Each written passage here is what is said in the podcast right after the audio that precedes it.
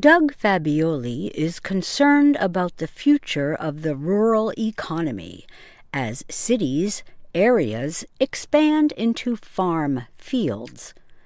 Fabbioli owns a winery in Loudoun County, Virginia. He decided to support the agricultural economy in his own way. He established the new Ag School the free school hopes to raise the next generation of farmers. Farming is hard work, but Fabbioli says young people would love it if they knew its joys. But, he says, to succeed in farming, they will need specialized skills. That is what Fabbioli hopes to teach at his new school. The goal is to fill the immediate need for farm workers, but also to create future leaders who can teach others in years to come. The new Ag School has many different students. We have some younger folks that are either right out of high school or even in high school, Fabbioli says. He also has some students who have completed college but cannot find jobs, as well as older people who want to try farming. Olga Guadalupe Alfonseca says the program is helping her find the right career. I learned a lot. My dream is maybe I can plant my own plants and start my business. Liam Marshall Brown, who left college, finds farm work interesting. It's fun, he says. I mostly did restaurants before. You feel trapped after a while, doing the same thing over and over and over again. It's just nice to be outside. Pretty much you're doing something new every day. But not all work is outdoors.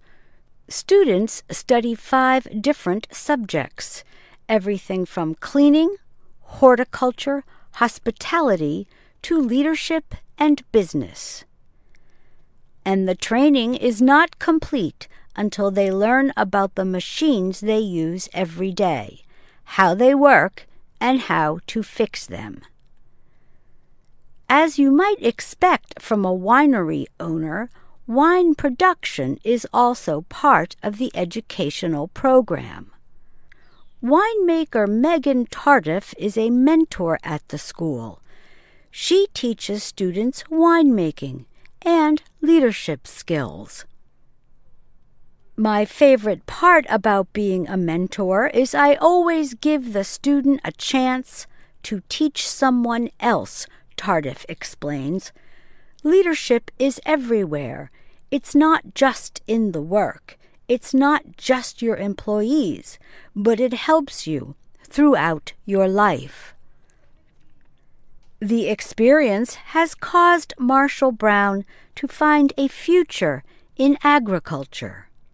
I would like to be that, but I still have a lot to learn to be able to do that. Hopefully, I'll get there, and I'll run my own farm one day and have people work under me.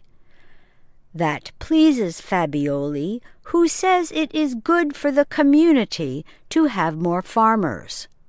He notes Loudoun County's position as one of the richest areas in the nation.